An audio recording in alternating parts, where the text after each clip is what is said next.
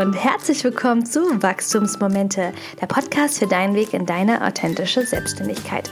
Mein Name ist Anne Heid, ich bin Unternehmerin, Ernährungswissenschaftlerin und Mentorin für deine berufliche und persönliche Weiterentwicklung.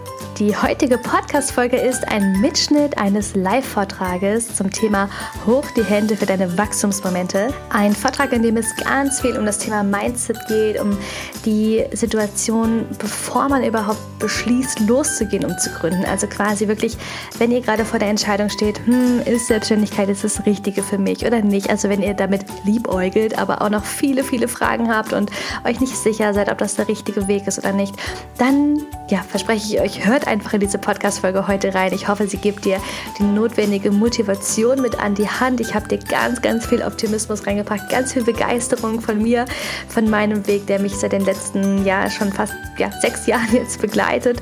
Und ich hoffe, dass ich dich damit ein bisschen anstecken kann für die nächsten Tage.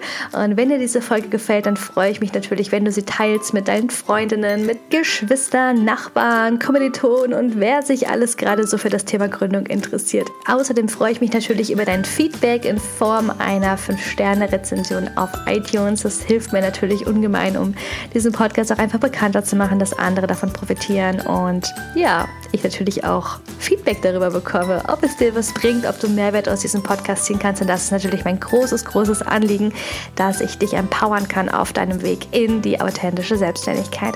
Ich wünsche nun viel Freude mit dem Vortrag und sage Wachstumsmomente, los geht's!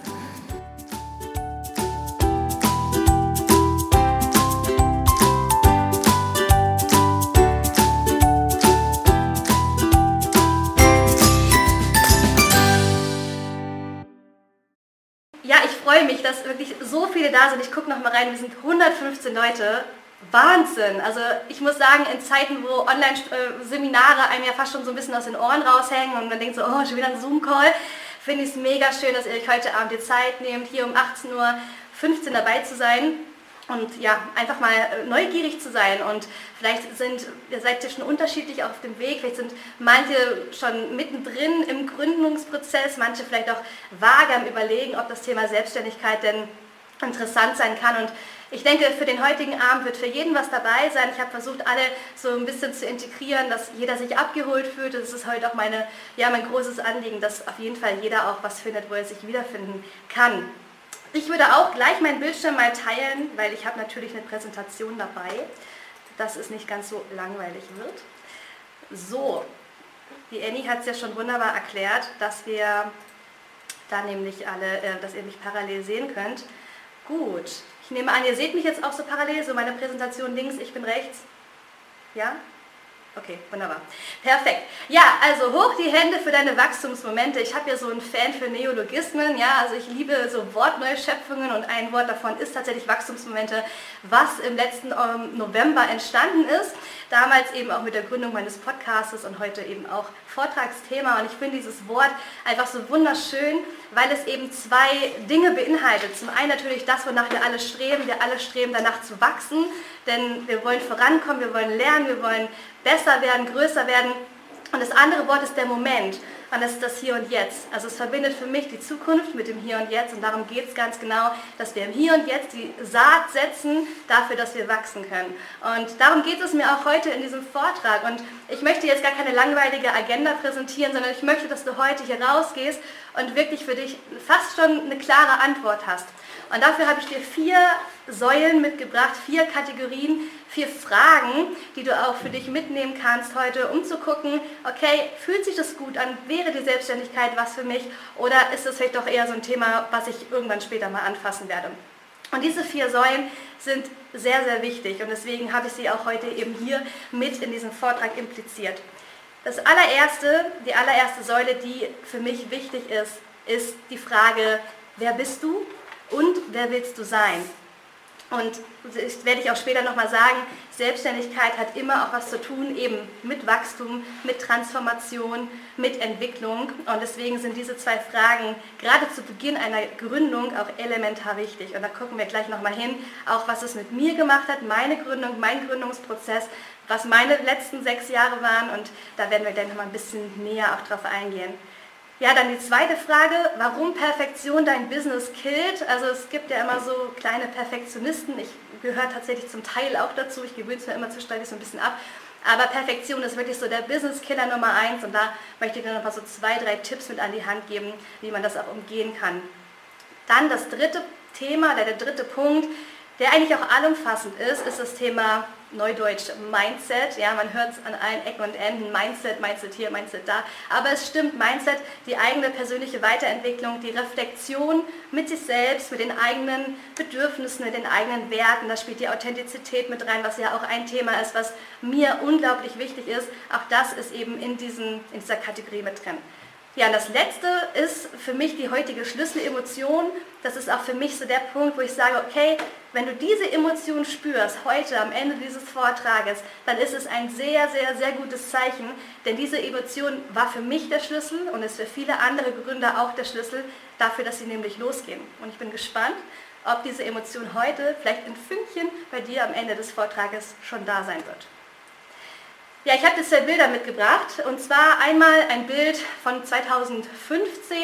Damals, ja, das ist so wirklich noch aus meiner Studienzeit, ich glaube so viertes, viertes, fünftes Semester irgendwie so rum, war das, glaube ich, damals ähm, so sah das aus, die Anfänge meiner Gründerzeit. Annie hat es ja schon gesagt, ich hatte damals im vierten Semester irgendwie so ja, den Drang, nochmal was anderes zu machen, nochmal mich weiterzuentwickeln und bin auch so ein bisschen reingestolpert. Ich habe das gar nicht geplant, sondern ich muss sagen, ich habe einfach so ein bisschen abseits vom Mainstream geguckt. Also ich war nie so wirklich interessiert an Laborarbeit, sondern ich habe dann eher mal geguckt, okay, was bietet denn die Wirtschaftsfakultät so an und habe dann gesehen, dass es eben diesen ähm, Studiengang gab zum Thema BWL Master ähm, Unternehmensführung und habe mich dann dort einfach in zwei Vorlesungen gesetzt. Also auch wirklich super empfehlenswert. Wenn der Professor Kuckertz noch da ist, der hat das wirklich toll gemacht.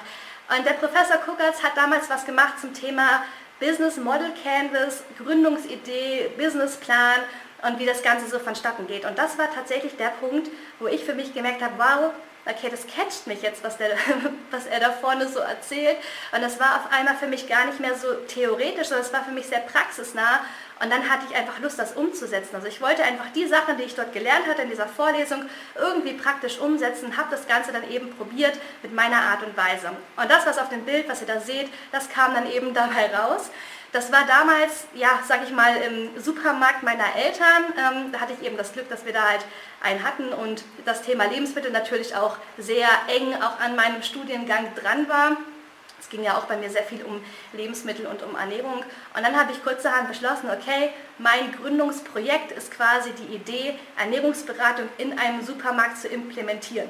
Weil ich festgestellt hatte, immer wenn ich dann Regale eingeräumt habe, ich wurde immer ganz viel gefragt von den Leuten, oh, was heißt das denn, was ist Maltodextrin, was ist denn Rübenzucker, Gerstenmalz und so. Und dann habe ich festgestellt, okay, da sind sehr, sehr viele Fragen und ich wusste diese Fragen, weil, ne, wie gesagt, man lernt es ja im Studium und dann habe ich versucht, diese Lücke eben zu schließen, habe Ernährungsberatung angeboten, habe kleine Vorträge angeboten, kleine Einkaufstouren zu verschiedenen Themen. Und dann ist daraus tatsächlich mehr oder weniger ein Konzept entstanden, was aber gar nicht so geplant gewesen ist.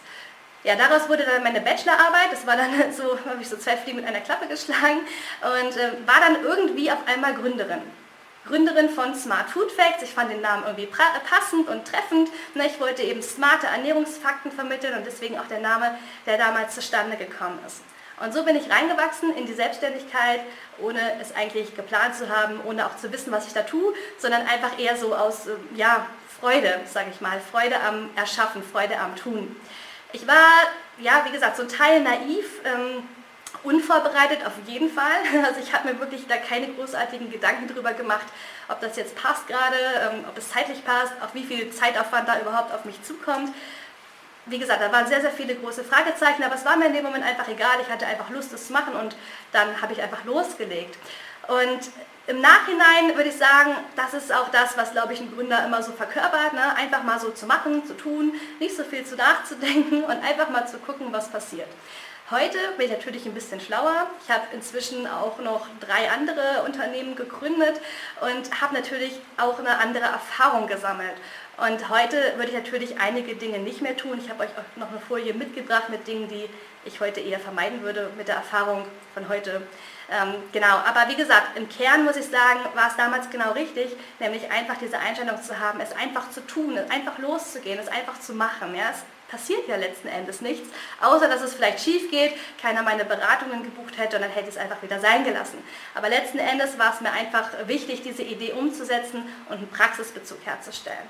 Das waren eben damals die Gründe, warum ich angefangen habe, loszugehen, um mein eigenes Ding zu machen. Ja, ich hatte es gerade schon gesagt, äh, da kamen noch ein paar andere Sachen dazu in der Zwischenzeit. Also hier mal so ein kleiner Werdegang, jetzt vielleicht auch abseits der Ernährung. Also ich habe, ihr seht es unten links, 2012 ähm, und 2013 habe ich in Indien gearbeitet, acht Monate lang und es hat mich tatsächlich, ja, ich glaube, heute prägt es mich mehr wie damals, so in den letzten Jahren danach, weil mir heute einfach bewusst wird, dass meine wichtigsten Ressourcen ich tatsächlich in dieser Zeit gesammelt hatte. In der Zeit, wo es ganz viel ging, um mit Menschen zu arbeiten, wo ich Empathie entwickeln konnte, wo ich lernen konnte, was auch die wichtigen Werte sind im Leben, ja, dass es auch noch andere Dinge gibt wie Geld und Erfolg, sondern dass es vielmehr darauf ankommt, dass man auch einen Sinn hat, einen, einen Mehrwert schafft, ein, eine soziale Verantwortung trägt. Das sind die Dinge, die ich damals gelernt hatte und die mir heute zum Beispiel wieder sehr, sehr wichtig geworden sind.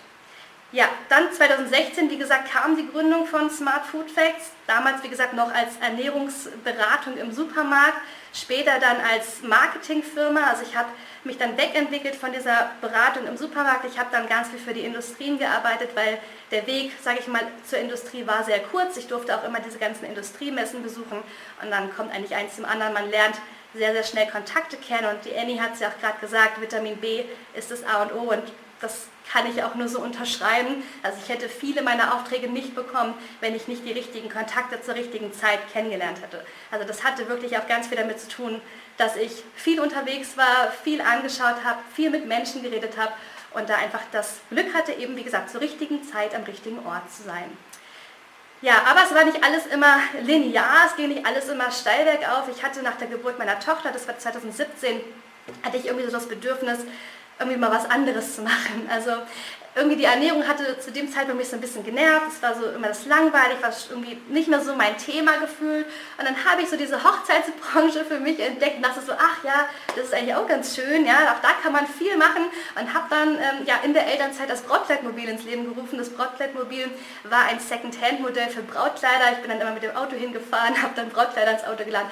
Super lustige Zeit. Ähm, ja, wie gesagt, war ein, auch eher ein phasenweises Projekt, weil ich dann gemerkt habe, okay, ich bin jetzt nicht so die Schneiderin, kenne mich auch nicht so wirklich aus damit. Also lasse ich es einfach wieder sein, habe das Projekt in die Schublade gelegt, aber ich hatte trotzdem viel Spaß ähm, damals in der Umsetzung.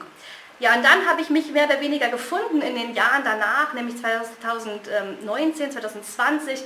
Da ging es dann eigentlich los, dass ich dann wirklich Fuß fassen konnte in der Ernährungstherapie. Ich habe dann auch in der Zeit davor meine ganzen Zertifikate gemacht. Ich bin auch beim VDÖ-Mitglied und beim VFED habe ich mein Zertifikat und konnte eigentlich mit dem ja, mit diesem Startschuss, dass ich wirklich auch therapeutisch arbeiten durfte, da konnte ich dann mich nochmal neu ausrichten. Und so kam die Familienpraxis dazu. Die Familienpraxis ist heute hier in Pforzheim eines der bekanntesten Ernährungspraxen. Ich arbeite ganz viel mit Kinderärzten zusammen, mit ja, Allgemeinmedizinern, äh, habe einen recht großen Umkreis. Und ja, wie gesagt, uns macht es eben besonders, dass wir halt ganzheitlich beraten und natürlich nicht nur die einzelnen Familienmitglieder in den Fokus stellen, sondern die Familie als System. Und ich glaube, da ist es halt einfach schön und gut, dass wir halt ein Konzept haben, was da auch begeistert. Ja, wie gesagt, Wachstumsmomente 2020 kam auch noch dazu, der Podcast, vielleicht kennen die ein oder andere das von euch. Das ist einfach mein Projekt, was, wo ich heute einfach so nach Lust und Laune, wenn ich Zeit habe, einfach da meine Sachen teile und eben auch Freude daran habe, andere zu begleiten, anderen zu helfen in dem, was sie tun. Deswegen freue ich mich auch heute unheimlich hier zu sein, weil ich eben auch merke, dass es eben doch auch ja, viele Ernährungsfachkräfte gibt oder viele Absolventen gibt, die wirklich top qualifiziert sind, kann man überhaupt nichts gegen sagen, aber es fehlt einfach an diesem Glauben, es fehlt an diesem Impuls zu sagen, okay, ich gehe jetzt einfach raus, ich mache jetzt einfach mein Ding, weil einfach diese kleine Stimme im Kopf immer sagt, nee, lass mal nach sein, du bist ja irgendwie noch nicht gut genug, du brauchst ja vielleicht noch mal was anderes, noch mal ein Seminar oder ein Master oder irgendwas in der Richtung. Also es gibt immer so eine Grenze, wo wir sagen, okay, ich mache es, wenn ich das und das habe. Und ich glaube, das ist persönlich eines der Punkte, die uns oftmals abhalten, davon einfach loszugehen. Und wie gesagt, heute ist es mir wichtig, dir auch mitzugeben, dass es an der Zeit sein kann, loszugehen, wenn die Schlüsselemotion da ist, auf die wir eben im Nachhinein noch kommen werden. Also wie gesagt, du siehst, ich war auch nicht linear. Ich habe zwischendurch viele, viele Ab, äh, ja, Abzweigungen gewählt. Es war nie ein konstanter Erfolg, sondern es war mehr oder weniger eine wellenförmige Bewegung. Aber alles hat mir auch eine Erfahrung gebracht. Ich würde nichts davon bereuen, ich würde alles nochmal genauso machen und habe tatsächlich durch diese Fehler, die ich gemacht habe, einfach auch gelernt, wohin mein Weg geht. Dinge, die ich gemacht habe, wo ich merkte, das war es dann nicht, hat mir geholfen zu wissen, was es letzten Endes dann sein wird. Und das von dann war es eben auch wichtig, auch diese Erfahrungen mitzunehmen. Ja, ich habe dir schon ein Wachstumsmoment Nummer 1 mitgebracht. Ich bin immer so ein Zitate-Mensch, vielleicht hast du das schon gemerkt. Also mein Zitat zum Wachstumsmoment Nummer 1 ist, bei einer Gründung geht es nicht darum, ans Ziel zu kommen. Ja, es geht darum, die Freude während des Erschaffens zu spüren. Und dieser Moment, wo wir kreieren, wo wir erschaffen, wo wir kreativ sind, das ist so wertvoll. Das ist so wertvoll, weil wir einfach mit uns in Verbindung gehen. Wir gehen in Verbindung mit unseren Werten, mit unseren Einstellungen, wir gehen in Verbindung mit unserer Message, die wir nach draußen bringen wollen. Und dieser Prozess, der macht so viel Spaß, dass es sich gar nicht lohnt, es nur zu tun, damit man irgendwie ein Umsatzziel hat oder ein, ein Leistungsziel oder man sagt, ich möchte irgendwann mal keine Ahnung, TED-Talk machen, das ist auch ein schönes Ziel, aber es darf nicht das einzige Ziel sein. Wir müssen immer wissen, dass es einfach noch mehr gibt, was dahinter steht und dass dieser Prozess, dieser Weg, dass der einfach auch schon unheimlich gut tut und das unheimlich viel Freude macht, wenn wir uns ausdrücken können in dem, was wir tun. Dinge, die würde ich definitiv anders machen. Drei davon habe ich euch hier mal aufgeschrieben. Also das, was ich zum Beispiel falsch gemacht habe, ist, dass ich mich von meinem Weg wegbewegt hatte. Ich hatte angefangen mit der Ernährungsberatung im Supermarkt. Das war das, dafür habe ich gebrannt. Ich fand das super. Ich war auch sage ich mal, so ambitioniert zu sagen, ich will das in jeden Supermarkt bringen in Deutschland. Also ich habe wirklich auch richtig groß gedacht. Und dann irgendwann, wo ich dann diese Kontakte hatte zur Industrie und ich gemerkt habe, okay, es gab auch noch andere lukrative Einnahmequellen, Marketing wird sehr gut bezahlt, man muss nicht so viel machen, aber das Problem war einfach, ich habe nicht mehr hinterfragt, ob ich das bin, ob das überhaupt zu mir passt, ob das zu meinen Werten passt oder ob ich das jetzt gerade nur mache, weil es halt schnell verdientes Geld ist. Und das ist ganz wichtig, weil ich habe in dem Moment irgendwann für mich gemerkt, dass es mich nicht mehr erfüllt. Und ich habe quasi innerhalb meiner Selbstständigkeit diesen Punkt gehabt, wo ich sage, das erfüllt mich nicht mehr. Das haben viele vielleicht, wenn sie im Angestelltenverhältnis sind, aber ich hatte es auch in meiner Selbstständigkeit. Und das kann auch passieren. Also nur weil man eine Selbstständigkeit eingeht, heißt es nicht, dass es auch der erfüllende Weg ist, der einen glücklich macht, sondern wichtig ist es auch innerhalb dieser Selbstständigkeit, sich selber treu zu bleiben und immer zu reflektieren, passt das denn zu mir, passt es zu meinen Werten, passt es zu meinem, wie ich sein will, wo will ich mich hinbewegen. Ja, da haben wir diesen Transformationsprozess auch drin. Und deswegen ist es wirklich wichtig, diese Authentizität sich einfach so klar zu machen, dass man einfach diese Authentizität so in den Fokus stellt und das sollte dieses Leitmotiv sein, von dem man auch zukünftige Entscheidungen abhängig macht. Und das ist auch schon eben mein zweiter Punkt. Ich denke, es ist nie zu früh, seine Werte und seine Mission zu definieren. Ich denke, das ist eines der wichtigsten Punkte, die man auch tun kann, auch wenn man dann vielleicht nicht gründet. Ich denke, es ist nie, es schadet nie zu wissen, was die eigenen Werte sind und die eigene Mission ist. Ähm, ich denke, es ist einfach unglaublich wichtig, weil man mit sich selber natürlich nochmal in Kontakt kommt. Man kann feststellen, okay, wie habe ich mich verändert? Habe ich mich vielleicht in eine Richtung verändert, wo ich gar nicht hin möchte? Wer möchte ich sein? Also es ist eigentlich ein ständiger Prozess, der ja eigentlich nie fix ist, es ist dynamisch, aber wir können ihn auch verändern. Und von da an, wie gesagt, Werte und Mission sind zwei sehr, sehr wichtige Punkte, die nicht nur auf Unternehmensebene wichtig sind. Ja, der dritte Punkt, ähm, den habe ich halt damals gemacht, einfach weil ich Studentin war und einfach auch nicht so viel Geld hatte. Ich habe wirklich alles selber gemacht. Ja? Ich habe meine Website selber gebaut, meine Flyer selber gemacht. Ich habe ähm, selbst meine Markenanmeldung beim Patentamt selbst gemacht, weil mir der Anwalt zu teuer war. Also ich habe wirklich alles selber gemacht, bin aber auch oft auf die Nase gefallen. Ja. Ich musste dann eben die eine Markenanmeldung zweimal machen, weil sie einmal dann nicht funktioniert hatte. Es wäre unterm Strich günstiger gewesen, ich hätte es gleich von einem Anwalt machen lassen. Also was ich damit sagen will, ist, spart nicht am falschen Ende. Auch wenn man Student ist, ich weiß, ich habe auch, ja, wie gesagt, ähm, ja, in der WG gewohnt und ähm, hatte da eben auch nicht arg viel. Aber wenn man etwas möchte und darauf hinarbeitet, dann lohnt es sich auch zu sparen für die Dinge, die einfach qualitativ gut sind. Und dann kann ich wirklich nur appellieren, tauscht in dem Fall wirklich eure Zeit gegen Geld. Denn man kann sich alles aneignen, es steht auch alles im Internet, klar. Ja? Aber es kostet auch sehr viel Zeit, die ihr da rein investieren müsst. Ihr müsst es euch anlesen, ihr macht Fehler, ihr müsst es vielleicht zweimal machen und in der Zeit hättet ihr es vielleicht auch machen lassen können. Also von da an würde ich heute im Nachhinein, glaube ich, Geld investieren, gerade in Dinge, die einfach wichtig sind, zum Beispiel eine gute Website. Ja? Also die Website ist heute die Visitenkarte die es braucht, damit ein Kunde kauft. Ja? Oder auch die Technik, die dahinter steht. Also wie bringe ich auch jemand dazu, gerade im Online-Geschäft, dass überhaupt ein Verkaufsabschluss stattfindet. Wenn man jetzt technisch gesehen nicht so viel Ahnung hat, sollte man sich da vielleicht einfach jemand holen, der das Ganze einfach ja, also professionell auch strukturiert.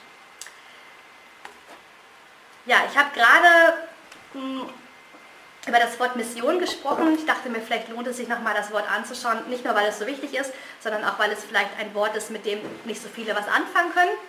Also habe ich euch einfach mal meine Mission definiert. Also eine Mission kennzeichnet sich dadurch, dass es eine Schubkraft hat. Ja? Es hat was mit Wachstum zu tun. Eine Mission ist nie im Hier und Jetzt, eine Mission ist immer in die Zukunft gerichtet. Ja? Und auch hier geht es darum, ich habe zum Beispiel meine Mission definiert, dass ich Ernährungsfachkräften helfen möchte, ich möchte sie begleiten, ihr volles Potenzial auszuschöpfen, um in eine authentische Selbstständigkeit zu kommen. Das kann man im Hier und Jetzt beginnen, aber es ist ein fortlaufender Prozess.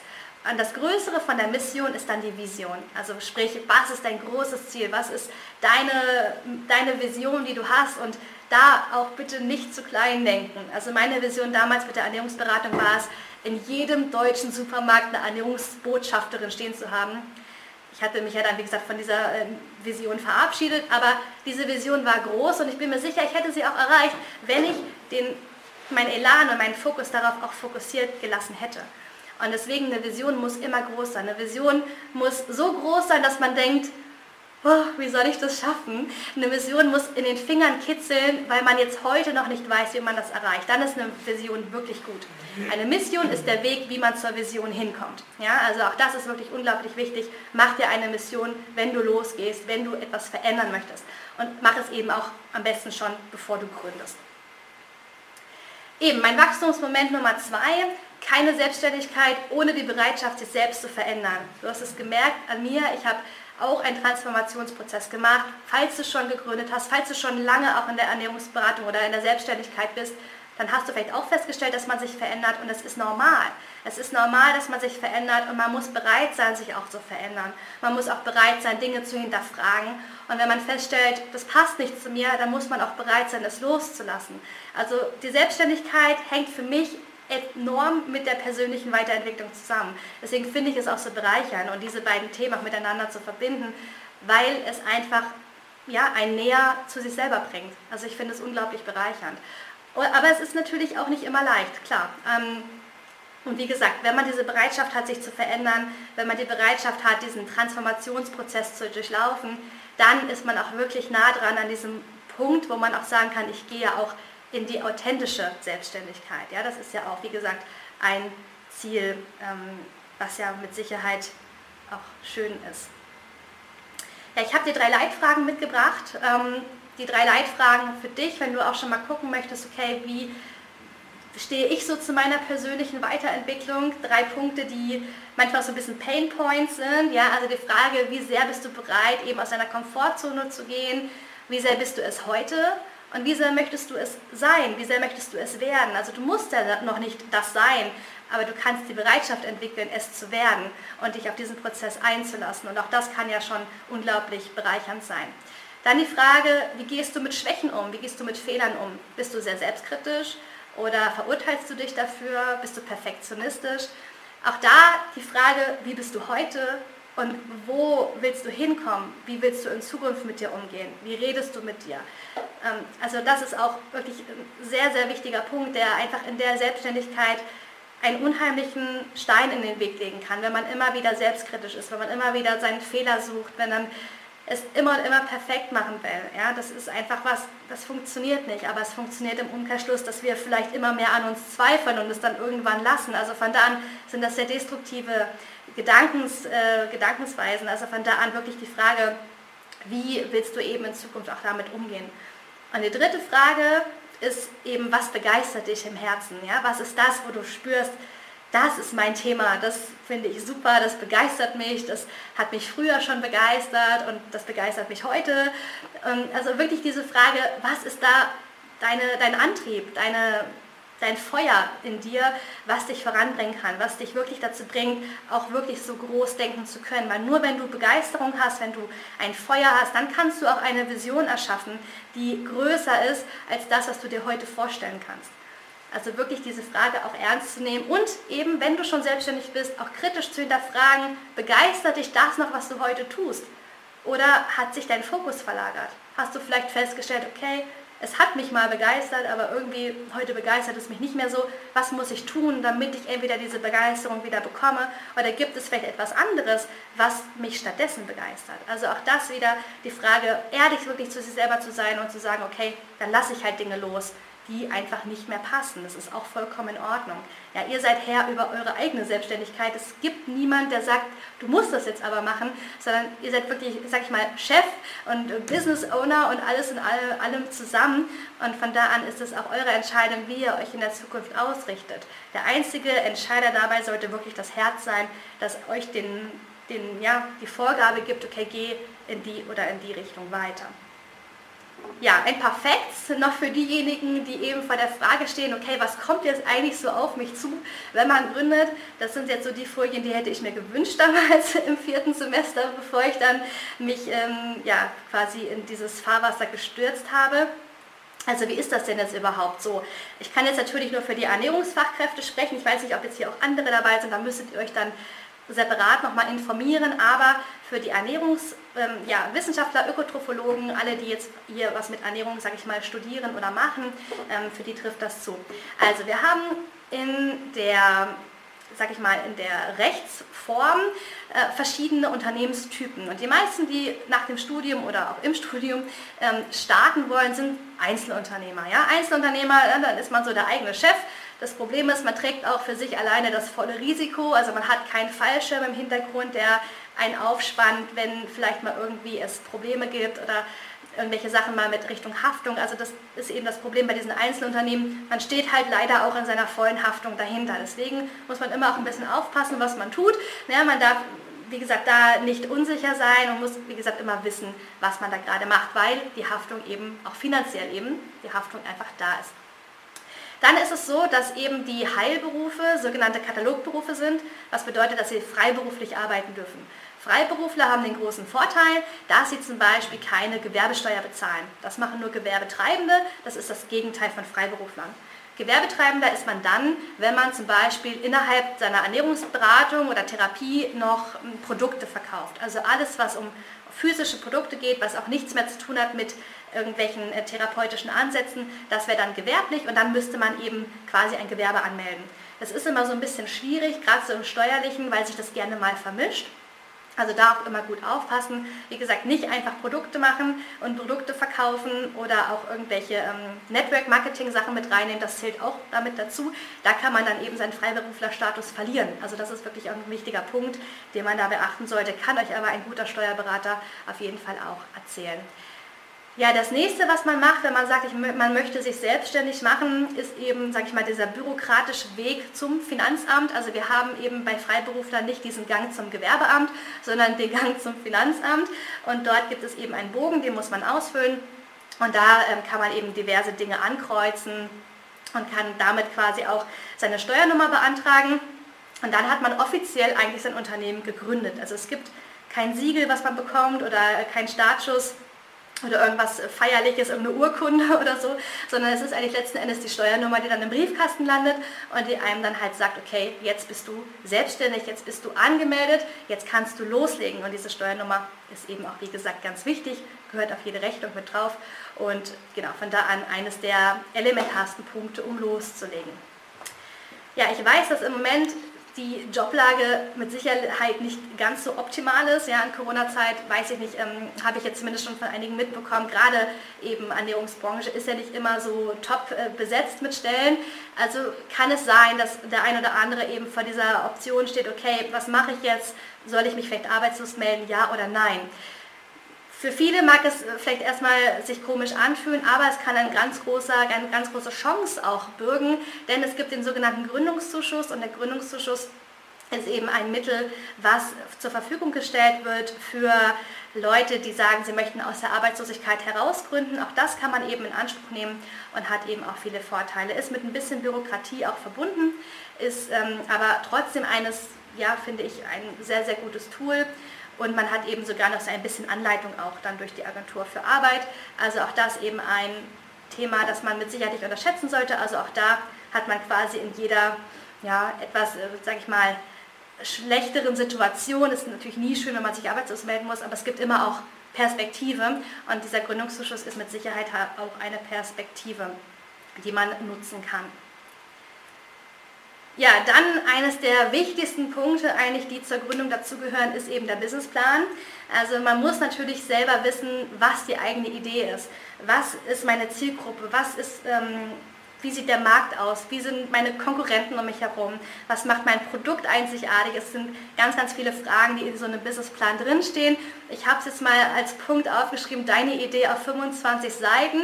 Also ein guter Businessplan hat tatsächlich um die 25 Seiten. Das ist auch vor allen Dingen dann wichtig, wenn du vorhast, irgendwie mal bei der Bank einen Kredit aufzunehmen. Und dieser Businessplan ist die Grundlage dafür, dass der Banker sich auch mit dir unterhält zum Thema Kredit. Also du brauchst einen ausgefeilten, einen guten Businessplan, der über überzeugt und vor allen Dingen nicht nur in der Ausschmückung deiner Idee, dass alles wunderbar klingt, sondern die Bank ist natürlich vor allen Dingen auch bedacht auf den unbequemen Teil, also auf den Finanzteil und das ist was, da habe ich tatsächlich damals auch echt zu knabbern gehabt, den zu machen. Ja, Kapitalbedarfsplanung, Ertragsplanung, Liquiditätsplanung sind jetzt nicht unbedingt Dinge, die man im Studium lernt, aber trotzdem super wichtig, um einfach auch dieses unternehmerische Know-how zu bekommen. Weil eine Idee also es gibt viele gute Ideen, aber es gibt auch nicht, aber nicht jede Idee ist quasi rentabel. Ja? Also auch da muss man einfach gucken, wie kann man das einfach auch, sag ich mal, unternehmerisch gut positionieren, dass man auch weiß, okay, welche Kosten kommen auf mich zu, gerade beim Kapitalbedarf, ja, welche Anfangsinvestitionen habe ich. Also, dass man auch da einfach weiß, was auf einen zukommt. Ja, wenn man zum Beispiel ein Fitnessstudio eröffnen will, dann sollte man eben bedenken, dass man einen hohen Anfangs, äh, eine hohe Anfangsinvestition hat, weil natürlich die Sportgeräte auch teuer sind. Oder wenn es halt ein Leasing ist, dann sollte man bedenken, dass die monatlichen Kosten sehr, sehr hoch sind. Also auch da kommt es natürlich darauf an, dass man im Businessplan eigentlich auch schon sieht, okay, für welches Geschäftsmodell entscheide ich mich auch. Mache ich eben ein Leasingmodell, mache ich eben lieber ein Kaufmodell. Also wie gesagt, da entscheiden sich eigentlich ganz Grundsatz, äh, grundsätzliche Fragen. Von daher ist dieser Businessplan wirklich extrem wichtig und ähm, ja, kommt man leider nicht drum herum. Aber es gibt eben tatsächlich auch Menschen, die das schon öfters mal gemacht haben. Und da kann man sich natürlich auch dran wenden, die da einfach vielleicht so ein bisschen mehr Infos auch noch zu bekommen, gerade auch zum Thema Bankgespräch, was ja auch nicht immer so ganz ohne ist. Nicht jeder Businessplan ist perfekt und ich denke mal, das macht es auch aus, weil ich denke, dass Perfektion letzten Endes, wie gesagt, der Business-Killer Nummer eins ist. Ich denke, dass Perfektion uns daran hindert, anzufangen, es hindert uns loszulegen. Und ich sage immer, also Perfektion ist, finde ich, nichts anderes wie Angst. Ja? Perfektion versetzt uns immer in diesen Angstmodus. Angst, nicht gut genug zu sein. Angst, nicht die richtige Idee zu haben. Angst, Fehler zu machen. Angst, ähm, keine Ahnung, also es gibt ganz viele Ängste, die Menschen haben, die quasi da hervorkommen. Perfektion ist so ein bisschen der Schutzmantel der Angst. Ja? Er möchte uns so ein bisschen suggerieren, dass wir noch nicht gut genug sind, noch warten müssen, noch feilen müssen. Und es wirklich, es führt dazu, dass wir nicht anfangen. Und von da an geht es gerade bei der Gründung darum, es einfach zu tun, ja, sich darüber bewusst zu sein, dass das Konzept, was man jetzt hat, noch nicht ausgefeilt ist, dass da natürlich noch Schwächen drin sind, natürlich noch Lücken drin sind, aber das ist normal, ja. Sonst würde es auch keinen Spaß machen. Wir sind alle im Wachstum. Und wenn ich mir heute meine Sachen angucke, meine Präsentation angucke, mit denen ich vor fünf Jahren äh, in Firmen stand, um das zu präsentieren, dann schüttle ich heute mit dem Kopf und denke so, oh voll Gott, wieso habe ich das gemacht? Aber es war in dem zu dem Zeitpunkt war es halt einfach so und ich habe das trotzdem souverän präsentiert. Ich habe an diese Idee geglaubt und habe die Schreibfehler auch gar nicht gesehen, die da drauf waren. Und das macht es aber auch authentisch. Ja, es macht es nicht authentisch, wenn man immer nur aalglatt, sag ich mal, ähm, durch die Weltgeschichte geht, sondern es macht uns authentisch, wenn wir uns eingestehen, dass wir alle menschlich sind, dass wir alle Fehler machen und dass jeder, ja, also wie gesagt, Schwächen und Fehler gehören dazu. Ja, seht, äh, siehe vorhin meine Technik zum Beispiel. Ja, also, wir haben es hundertmal probiert, Annie, aber daran haben wir nicht gedacht. Also von daher, es kann passieren. Ja, auch das sind Fehler, die mir passieren. Ich habe auch viele Online-Seminare. Neulich zum Beispiel, das war auch super peinlich, ist mir im Online-Seminar mein Kaffee über die Tastatur gelaufen. Ja, ich musste dann erstmal unterdrücken, dass ich da irgendwie einen halben äh, Wutanfall kriege. Und ähm, war aber auch alles voll in Ordnung. Es war menschlich. Ja, es ist alles, alles wie gesagt. Ähm, es ist halt einfach so. Ja? Und wir dürfen da auch mit uns selber, sag ich mal, äh, menschlich sein, wenn wir da auch Fehler machen. Das ist vollkommen normal. Dann die Frage, oder eben, weil wir gerade auch zu diesem Thema Perfektion dabei waren, wie ist das überhaupt, wenn du sagst, okay, kann ich überhaupt loslegen, weil Ernährungstherapie darf ich doch noch gar nicht und ich habe ja noch kein Zertifikat und ich bin ja noch gar nicht fertig mit dem Studium. Das ist ja so die riesengroße Frage, ja. Ich hätte mir die auch stellen können damals. Ich war am vierten Semester im Bachelorstudium. Ja? Es ist nicht so, dass ich jetzt einen Master studiert hätte, sondern ich habe im Bachelorstudium nach zwei Jahren gesagt, okay, ich halte mich für so expertenreich, dass ich anderen Menschen helfen kann. Aber ich hatte recht damit, weil ich sage persönlich immer, was ist ein Experte? Ja? Ein Experte ist ein Mensch, der mehr weiß als der Durchschnitt. Mehr nicht. Ja, wir haben keine Standards dafür, wann jemand ein Experte ist. Ja, wenn jemand ähm, irgendwelche Ziele erreicht hat, wenn jemand den und den Abschluss hat. Das ist immer wieder ein kontroverses Thema in der Ernährungsberatung und Ernährungstherapie. Aber wir haben an sich keine Standards. Wir haben keine Grenzen, keine ähm, Skalen äh, von 1 bis 100, okay, mit Skala 80 bist du ein Experte, das haben wir nicht. Aber wir wissen, dass man dann ein Experte ist, wenn man mehr weiß als der Durchschnitt. Und ich glaube, dass man das nach dem ersten Semester schon fast von sich behaupten kann, dass man da schon so viel Wissen mitbekommt und dass man wirklich auch damit losgehen kann. Es ist natürlich im Verhältnis gesehen noch nicht das Wissen, was man jetzt braucht, um eine Therapie zu machen, aber es reicht vielleicht, um in seinem Radius einen Expertenstatus einzunehmen. Und gerade Menschen, die einkaufen, haben in der Regel nicht so viel Ahnung von Ernährung und da könnte man zum Beispiel schon einen Unterschied machen. Also wirklich da auch zu gucken, in welchem Radius kann ich mich bewegen, in welchem Rahmen meiner Möglichkeiten kann ich was verändern. Und man muss wirklich nicht immer erst auf dieses Ziel hinarbeiten, um losgehen zu können, sondern man kann immer auch gucken, dass man eben im Rahmen der Möglichkeiten sich auch schon Dinge kreieren kann. Und wie gesagt, auch im Studium ist Ernährungsberatung natürlich problemlos möglich. Ernährungstherapie, wie gesagt, ihr braucht halt dafür dieses Zertifikat der Berufsverbände und das ist natürlich auch berechtigt, denn ich merke es auch in meiner Praxis, es wird kompliziert. Ja, wir haben Komorbiditäten, wir haben Arzneimittel, wir haben viele Fachbegriffe, wir haben Ärzte, die auf einmal Berichte wollen. Also es wird auch komplex, von da an ist das auf jeden Fall berechtigt. Ähm, aber es ist halt eben auch ein Weg dahin und es ist auch in Ordnung. Und auch auf diesem Weg kann man seine Idee auch transformieren. Ich habe mit Ernährungsberatung angefangen, mache ich heute gar nicht mehr. Ich mache heute eigentlich nur noch Ernährungstherapie. Also auch da hat man sich weiterentwickelt. Und von da an, wie gesagt, kann ich dich echt nur ermutigen, geh einfach los, mach einfach im Rahmen deiner Möglichkeiten, die da sind. Es passiert nichts, solange du die Haftung natürlich auch berücksichtigst. Ja, die Annie hat es gesagt vorhin, ein Netzwerk und Vitamin B ist das A und O. Das kann ich zu 1000 Prozent unterschreiben. Wie gesagt, ich habe viele meiner Firmenaufträge dadurch bekommen, dass ich einfach ein gutes Netzwerk hatte, dass ich an die richtigen Menschen geraten bin, an Entscheiderpersonen geraten bin. Auch das ist ein sehr, sehr wichtiger Punkt. Wenn ihr was verändern wollt, dann geht nicht fangt nicht unten an, an der Stufe im Unternehmen, ich sage jetzt mal bei ähm, dem Sales Assistant oder beim, beim Key Account, sondern geht doch direkt an die Geschäftsleitung. Ja? Habt den Mut, wirklich an die Menschen ranzugehen, die Entscheidungen treffen können und nicht irgendwo sich durchzutelefonieren, bis man dann irgendwann mal da ankommt, wo man hin möchte, weil unter, also unterwegs ist meine Erfahrung, geht dann die äh, E-Mail oder das Telefonat sowieso verloren. Also von da an kann man sich da auch wirklich an die Entscheider wenden. Und was ich auch extrem wichtig finde, warum ein Netzwerk so gut ist, weil ihr euch natürlich auch austauschen könnt. Ne? Ihr könnt Erfahrungen austauschen, ihr könnt euch Input holen, ihr könnt euch, euch mal auskotzen, ihr könnt mal wirklich das loslassen, weil ihr sagt, so Mensch, das ist jetzt aber auch wirklich richtig schief gegangen, was kann ich machen, war jemand mal in der gleichen Situation. Es gibt so viele Fragen, da kann der Freundeskreis meistens nicht helfen. Da können die Eltern meistens nicht helfen. Ja, vielleicht haben die Eltern sogar Angst, dass man jetzt in die Selbstständigkeit geht oder die Freunde sagen, oh, du bist jetzt auf einmal so komisch, du bist ja selbstständig. Ähm, also von da an sucht euch wirklich das Netzwerk, was auch zu euch passt. Ja, ich sage immer, man selber ist die Summe der fünf Menschen, die einen umgibt. Und das stimmt. Ja, wir müssen uns wirklich genau angucken, wer ist um uns herum, wen wollen wir haben und wie, in welche Richtung wollen wir uns auch entwickeln. Auch zu wissen, wer ist auch vielleicht mein Antreiber.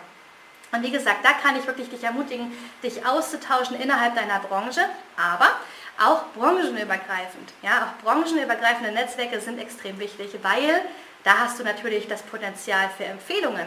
Ja, da sind Menschen, die keine Konkurrenz zu dir sind, die aber vielleicht wiederum Menschen kennen, die eine Ernährungstherapie bräuchten und die könnte ich weiterempfehlen. Also deswegen sind nach branchenübergreifende Netzwerke, finde ich, unglaublich wichtig. Da kannst du auch problemlos deine Idee teilen, da muss man keine Angst haben, dass es jemand wegnimmt. Ich weiß, die Angst ist immer so im Kopf, oh, wenn ich jetzt über meine Idee spreche, dann macht sie gleich jemand anderes ich bin ehrlich, ähm, ich habe meine Idee ganz oft geteilt. Ich habe beim Elevator Pitch mitgemacht hier in Baden-Württemberg. Ja, ich habe vor, weiß gar nicht, wie viel das waren, 200 oder so, meine Idee geteilt. Es hat keiner geklaut. Ja, also von da an ist es, glaube ich, auch immer so ein Denken, was man hat, dass die Idee gleich jemand umsetzt. Ich sage, es ist immer wie so, ein, ja, vielleicht ein paar Schuhe oder so ja, mein Geschmack hat ja nicht jeder, ja, oder auch der Geschmack von anderen, die Schuhe gefallen mir ja auch nicht. Also es gibt so viele Schuhe, also von da an, glaube ich, kann jeder auch sich sein Paar raussuchen, was ihm gefällt. Nur weil das man jetzt selber macht, heißt es ja nicht, dass es jemand anderes auch super toll findet und es umsetzt. Also von da an kann ich dich da echt ermutigen, teile deine Idee, weil dann merkst du auch, erstens, wie sehr stehst du hinter deiner Idee, verstehst du deine Idee, ja, das war bei mir zum Beispiel so ein Punkt, dass ich zwischenzeitlich gemerkt habe, okay, ich konnte es gut erklären, aber irgendwann habe ich in den Gesprächen gemerkt, da bin ich selber ausgestiegen. Ich habe da nicht mehr verstanden, okay, was wollte ich jetzt eigentlich anbieten? Und das war ein gutes Zeichen, denn ich habe gemerkt, dass meine Idee noch nicht ausgereift war. Also von da an ist es wirklich wichtig, auch da ja, eben mit anderen in den Dialog zu gehen, es immer wieder zu erklären. Man nennt es auch so schön Pitchen, ja, also einen Pitch zu machen, wirklich die Idee kurz und knapp zu erklären. Elevator Pitch sagt man so, maximal drei Minuten muss deine Idee erklärt sein. Wenn es der andere bis dahin nicht verstanden hat, dann war sie noch nicht gut erklärt. Ja, dann musst du entweder noch das Konzept verändern oder du musst eben deine ähm, Erklärungsweise verändern.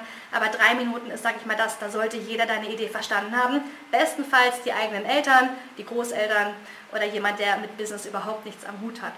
Das ist immer so ein guter Richtwert. Ja, du kannst auch gerne mal schauen. Ich habe auch eine Podcast-Folge zu dem Thema gehabt. Das war Folge Nummer 11 zum Thema Netzwerk. Also auch da kannst du gerne noch mal reinhören. Da habe ich auch noch mal ein paar Tipps mit drin gehabt.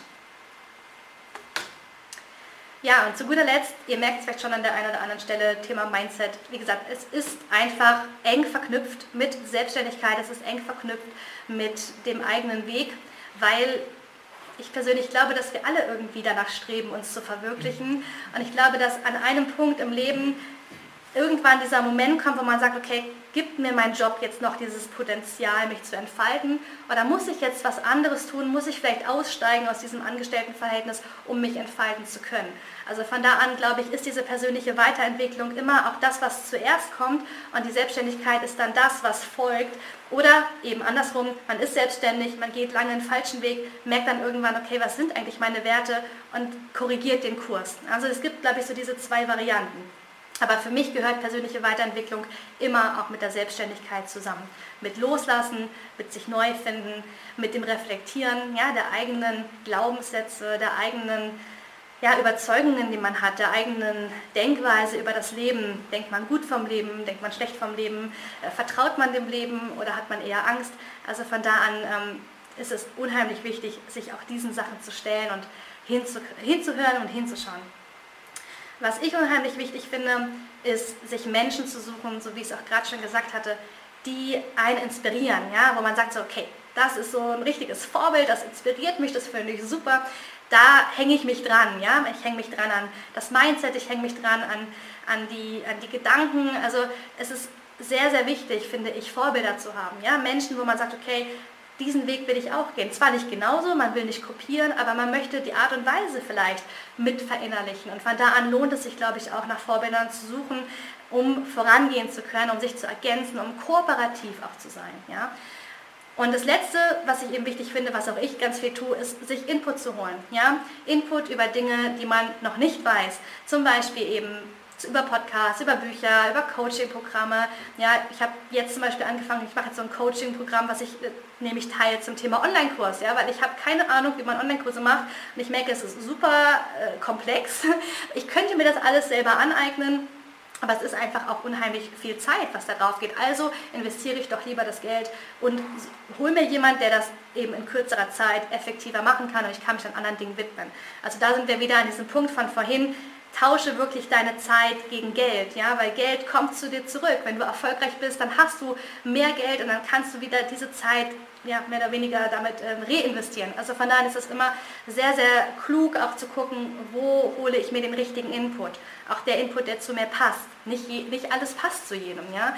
Also es gibt so viele Coaches, es gibt so viele Menschen, die im Kern immer das Gleiche sagen, aber jeder sagt es doch anders. Ja? Jeder hat seine eigene Sprache, jeder hat seine eigenen Metaphern, jeder findet andere Worte dafür. Es gibt die die, sag ich mal, Hardcore-Mental-Coaches, die dann rein aufs Business gehen. Es gibt die, die dann in diese sehr spirituelle Schiene gehen. Es gibt die Mischung davon. Also man muss wirklich gucken, was passt zu mir, was spricht mich an und was holt mich ab. Weil letzten Endes geht es darum, dass es um dein Wachstum geht. Es geht darum, dass du dich weiterentwickelst und den Coaches ist es letzten Endes egal, denn sie wollen einfach dass du dich in deiner vollen Größe äh, ja, findest. Und da geht es nicht darum, jetzt eine mega Reichweite zu bekommen, sondern wirklich zu gucken, wie können wir dich abholen.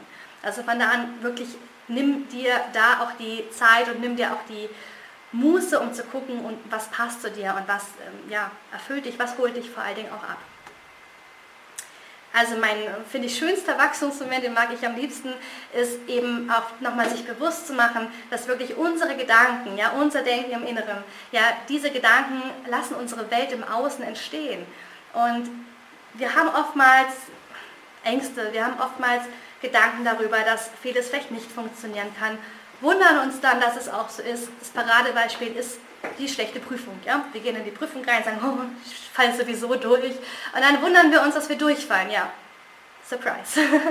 Das ist, ähm, finde ich, eines der, der elementarsten Dinge. Also Gedanken lassen Dinge im Außen entstehen und man kann es eben auch andersrum sehen. Man kann es eben auch zum Guten wenden, indem man was Gutes vom Leben erwartet, indem man das Beste vom Leben erwartet und sagt, okay, ich vertraue darauf, dass es gut wird. Ich vertraue darauf, dass meine Mission, meine Vision, wie ich sie im Kopf habe, dass sie entstehen wird. Ich weiß noch nicht wie, aber ich weiß, dass es so ist.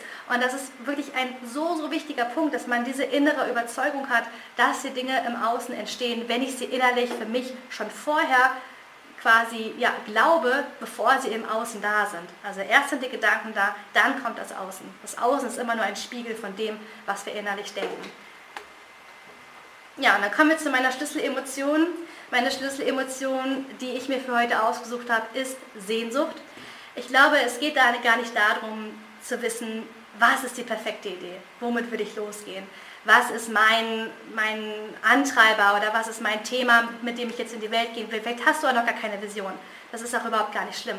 Aber ich glaube, der wichtigste Punkt, um heute sagen zu können, ja, ich spüre, das könnte vielleicht mein Weg werden, ist die Frage, wie groß ist deine Sehnsucht? Wie groß ist deine Sehnsucht, dich zu verändern? Wie groß ist deine Sehnsucht, zu gestalten, zu erschaffen, kreativ zu sein, dich auszuleben, dich auszudrücken, in dem, wer du bist, mit deinen Ressourcen, mit deinen Werten, mit allem, was du hast. Ich glaube, wenn du diese Sehnsucht spürst und vielleicht auch nur ein kleines Fünkchen, dann kann es ein ganz, ganz guter erster Schritt sein in die Richtung der Selbstständigkeit. Und wie gesagt, Sehnsucht ist eines der schönsten Gefühle, glaube ich, die man hat. Wenn man Sehnsucht spürt, man ist bereit, alles äh, ja, in Kauf zu nehmen. Man ist bereit, Berge zu versetzen. Und ich glaube, das ist das, was Sehnsucht ausmacht. Und von da an frage ich dich, wie groß ist deine Sehnsucht heute? Ja, ich möchte abschließend euch noch eine kleine Geschichte erzählen. Eine Geschichte, ich trinke noch mal kurz was, kann ich besser erzählen. Eine Geschichte von einem Mädchen, das lebt auf einer kleinen Insel im äh, Indischen Ozean, Malediven nehmen wir mal die Malediven. Und dieses Mädchen ist auf dieser Insel geboren, auf dieser Insel leben auch schon Generationen ihrer Stämme und es ist klar, dieses Mädchen wird irgendwann Stammeshäuptling. Ja, ihr Vater ist jetzt Stammeshäuptling, sie wird es danach. Und sie weiß es und sie wird daraufhin trainiert und sie, wird, sie durchläuft verschiedene Prozesse und sie weiß, okay, irgendwann habe ich die Krone hier auf dieser Insel, ich habe das Sagen, es ist ihre Bestimmung, dieses Volk zu führen. Aber sie hat in sich drin immer so ein Gefühl, so ganz diffus, immer so ein, so ein Blick, wenn sie auf das Meer schaut, dass sie sagt, so, Irgendwas reizt sie an diesem Meer, irgendwas weckt ihre Sehnsucht nach diesem Meer. Sie weiß nicht, was es ist und sie findet es auch ein bisschen komisch, weil sie sich dafür verurteilt, weil schließlich sollte sie ja eigentlich die Nachfolgerin sein von diesem Stamm. Ich glaube, dass es genau das ist, was, Kern, oder was es im Kern ist, was Sehnsucht ist. Also Sehnsucht ist, glaube ich, einfach ein Gefühl. Es ist einfach ein Gefühl, losgehen zu wollen, nicht zu wissen, was kommt, aber einfach im Vertrauen zu sein, dass das Meer und der Wind sich mit uns verbünden, dass der Antrieb, die Motivation, dass das, was wir mitbringen, die Ressourcen, dass das da ist.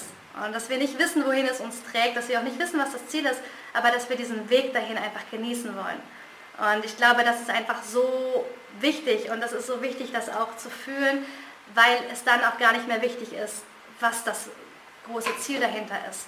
Diese Frage, was willst du denn erreichen? Oder was ist denn überhaupt deine, ja, was ist deine Vorstellung? Was ist dein Ziel? Es muss nicht immer ein Ziel sein. Es kann manchmal am Anfang auch einfach ein Gefühl sein. Und ich glaube, wenn dieses Gefühl da ist, wenn dieses Gefühl da ist, Sehnsucht zu haben, losgehen zu wollen, dann reicht das schon. Dann reicht es, um den ersten Schritt zu machen. Und dann sieht man weiter. Dann folgen die anderen Schritte nach diesem ersten Schritt. Aber manchmal ist dieser erste Schritt der wichtigste Schritt. Denn er bringt den Stein ins Rollen, er sorgt dafür, dass wir losfahren, dass wir uns in den Ozean rein, äh, ja, rein katapultieren, rein stürzen und dann sehen wir weiter. Ja? Und von da an, ich fand diesen Satz so schön, ähm, auf mich gestellt vor mir die Welt. Und das ist genau das, was es ist. Ja? Wir haben alle eine Welt, wir haben alle ganz viele Möglichkeiten, wir haben unendlich viele Möglichkeiten. es gibt so, so viele Möglichkeiten, um sich auszudrücken, so viele Möglichkeiten, seinen eigenen Weg zu gehen. Und da lohnt es sich einfach hinzuschauen. Es lohnt sich wirklich da auch mit sich ins Vertrauen zu gehen und zu sagen, okay, ich mache es einfach. Und ich weiß nicht wie, aber alles, was ich weiß, ist, dass es jetzt schon so ist und dass es so sein kann und dass ich heute das kreiere, was morgen sein wird. Und ich habe dir hier nochmal die Folie aufgelegt, die wir am Anfang hatten. Und ich hatte am Anfang die Frage oben drüber, warum du es nicht tun solltest. Und ich möchte dir jetzt sagen, vier Punkte, warum du es tun solltest, warum du den Schritt wagen solltest in die Selbstständigkeit. Weil du Lust hast, dich mit deiner persönlichen Weiterentwicklung auseinanderzusetzen, weil du Lust hast, dich auszudrücken, zu erschaffen, zu kreieren und weil du davon überzeugt bist, dass das Leben einfach dazu da ist, um sich auszuprobieren, nicht um den perfekten Lebenslauf zu haben, um irgendwie andere zu beeindrucken, sondern es geht darum, dich in deiner höchstmöglichen Kraft zu erfahren, was du bist, was du wirklich, welches Potenzial du mitbekommen hast hier auf dieser Welt. Das ist ein ganz, ganz wichtiger Punkt. Warum du es tun solltest, ist, weil du bereit bist für Herausforderungen, du bist bereit, bereit für Veränderung, du bist bereit, ja, das zu fühlen, wie sich eine Veränderung anfühlt. Es kann manchmal auch, ja, wie gesagt, es kann was mit Loslassen zu tun haben, aber es ist meistens auch wirklich schön, weil man immer über das hinauswächst, was man vorher von sich gedacht hat. Man ist meistens immer besser als das, was man von sich gedacht hat. Hätte man mich vor fünf Jahren gefragt, wer ich heute bin, ich hätte wahrscheinlich das nicht alles aufgezählt. Aber ich habe auch nie geschaut, das in den Fokus zu stellen, sondern ich habe einfach gemacht. Ich habe es einfach und einfach diesen Weg gegangen und habe nicht hinterfragt, hm, was ist das jetzt für ein Sinn, ja? sondern es macht mir einfach Spaß, diesen Weg zu gehen. Und deswegen, wenn du bereit bist für diese Veränderung, dann ist es ein absolutes Yes für die Selbstständigkeit. Warum du es tun solltest, die Selbstständigkeit zu beschreiten, diesen Weg, ist, weil du das Beste vom Leben erwartest. Nicht nur Gutes, das reicht nicht. Du musst das Beste vom Leben erwarten. Das Allerbeste, dass wir alle wirklich gleiches Potenzial haben. Wir haben die gleichen Chancen. Wir sind alle gleich ausgestattet, ja, mit all unseren Ressourcen, die wir mitbringen. Und von da an darfst du das Beste auch erwarten. Und es ist niemand besser. Es ist auch jemand, der schon viel Erfolg hat und du sagst, oh, wie soll ich das schaffen? ist egal. Geh deinen eigenen Weg, hör auf dich zu vergleichen, sondern mach dein Ding, mach deinen eigenen Weg. Und jemand, der schon viel Erfahrung gesammelt hat, der ist einfach schon ein bisschen früher auf diesen Weg gegangen. Deswegen hat's halt, ist er einfach schon ein bisschen weiter. Aber das heißt ja nicht, dass du nicht anfangen kannst. Ja, wir alle haben den gleichen Weg und jeder startet halt zu einem anderen Zeitpunkt. Das ist auch völlig in Ordnung. Aber wir können voneinander lernen und wir können aufhören, dieses Konkurrenzdenken immer zu haben, dass andere besser sind, sondern derjenige ist einfach schon ein bisschen früher losgegangen aber trotzdem darfst du auch losgehen. Und das vierte, jetzt dafür, dass du die Selbstständigkeit beschreiten darfst, ist wirklich, wenn du diese Sehnsucht spürst, wenn du spürst, dass du was verändern willst, dann ist es, finde ich, ein so großes Geschenk, sich in diese Selbstständigkeit zu stürzen, weil man heute noch nicht weiß, was kommen wird, aber man weiß, dass diese Sehnsucht, dieser Antreiber da ist, der einen einfach führen wird und diese Leidenschaft, Dinge kreieren und erschaffen zu wollen. Und wenn du das spürst, dann kann ich dir wirklich von Herzen gratulieren. Und wenn es auch nur ein bisschen ist, wenn es in den nächsten Tagen entsteht, nimm es wahr, setz dich nicht unter Druck. Ja, das Richtige, ich sag mal, das Calling kommt. Ja, also wir spüren, wenn es bereit ist, loszugehen. Wir spüren es, wenn wir offen sind dafür. Und ich glaube, heute der Vortrag hat dir vielleicht ein bisschen geholfen, es hat dir vielleicht die Augen öffnen können, was eben dazugehört zu der Selbstständigkeit und was, wo man empfänglich sein kann. Ich denke, dass du auch in den nächsten Tagen vielleicht offener auch mit dir ins Gespräch gehst, dich wahrnimmst oder vielleicht auch reflektierst und feststellst, okay, da und da spürst du vielleicht eben diese Form dieses Callings, dieser Möglichkeit loszugehen. Und ich wünsche es mir sehr, sehr für dich, denn ich glaube, wie gesagt, ich brauche noch ganz viele Kollegen um mich herum und Kolleginnen und wir können, glaube ich, alle in Summe einfach so, so viel kreieren. Ja? Natürlich jeder Einzelne für sich, aber ich glaube, als Netzwerk, als Gemeinschaft, als Community sind wir noch viel, viel größer und stärker als jeder Einzelne für sich. Und das ist, glaube ich, auch ein Riesengeschenk ja, wie gesagt, ich hoffe, vielleicht hat es die Sehnsucht noch mehr für dich wecken können. Wenn ja, würde es mich riesig freuen. Ich freue mich natürlich auch, wenn wir auch nach dem Vortrag noch in den Austausch gehen. Vielleicht folgst du mir schon auf Instagram, vielleicht auch noch nicht. Ich dachte, ich mache euch einfach die QR-Codes rein, dann kann man es direkt abfotografieren vom Bildschirm, ist ganz praktisch. Ähm, ansonsten, wie gesagt, such mich einfach unter Smart Food Facts, das habe ich jetzt irgendwie gar nicht mehr so mit drauf. Da findest du mich auch auf Instagram oder abonniere auch mein Newsletter. Wie gesagt, ich werde... Ähm, bin jetzt gerade noch am Überlegen, was 2021 so bringt. Ich hatte eigentlich vorgehabt, ein Mentoring-Programm zu machen jetzt im April. Mich hat es dann leider gesundheitlich so ein bisschen aus der Bahn geworfen. Deswegen ist es jetzt verschoben auf den Herbst. Also auch da, wer Lust hat und sagt, okay, man möchte sich mit diesem Thema Gründung nochmal näher beschäftigen, vielleicht auch in Form von kleinen Grüppchen, wo andere sind, die diesen gleichen Weg gehen, dann schau sehr, sehr gerne vorbei. Wie gesagt, mein Mentoring-Programm ab Herbst startet es auch. Und natürlich freue ich mich auch, wenn du in meinen Podcast reinhörst von Wachstumsmomente. Auch da findest du noch einige andere Themen, die wir heute auch schon angesprochen haben. Und damit bedanke ich mich auf jeden Fall für eure Aufmerksamkeit. Ich bedanke mich, dass du zugehört hast, dass du dir heute die Zeit genommen hast, um hier dabei zu sein. Ich hoffe wirklich, dass es dir einen Mehrwert gebracht hat und du einfach inspiriert heute ins Bett fällst und vielleicht auch zu träumen beginnst. Ich würde es mir sehr, sehr wünschen. Vielen, vielen Dank. Dankeschön.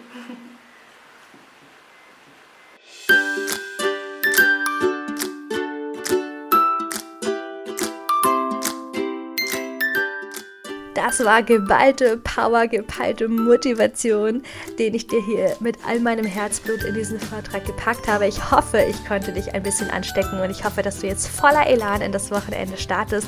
Du hast ja jetzt ein bisschen Zeit vielleicht und Muße, dich dem Thema mal zu widmen, mal in dich reinzuhören, mal reinzuspüren, ob es was mit dir macht, ob es so dieses kleine Fünkchen Sehnsucht in dir ja auch aufflammen lässt. Und wenn ja, dann freue ich mich sehr, wenn wir in Austausch gehen. Schreib mir gerne auch unter meinen aktuellen Instagram-Beitrag zu dieser Folge, ob es sich bei dir, ja, ob sich bei dir das Feuer entzündet hat. Und wenn ja, dann freue ich mich einfach, wenn wir wieder in Austausch gehen und ich dich begleiten darf, auch auf deinem Weg, auf dem Weg hin zu deiner Idee, zu deiner Vision, zu deiner Selbstverwirklichung, auf deinem Weg in deine authentische Selbstständigkeit. Hab nun viel Freude beim Brainstorm, beim Kreativwerden, beim Reinspüren und beim Genießen dieser Sehnsucht. Ich wünsche dir ganz viel Freude dabei und freue mich, wenn wir uns auch nächste Woche wieder hören. Hab ein wunderschönes Wochenende. Mach's gut. Bis dann. Tschüss.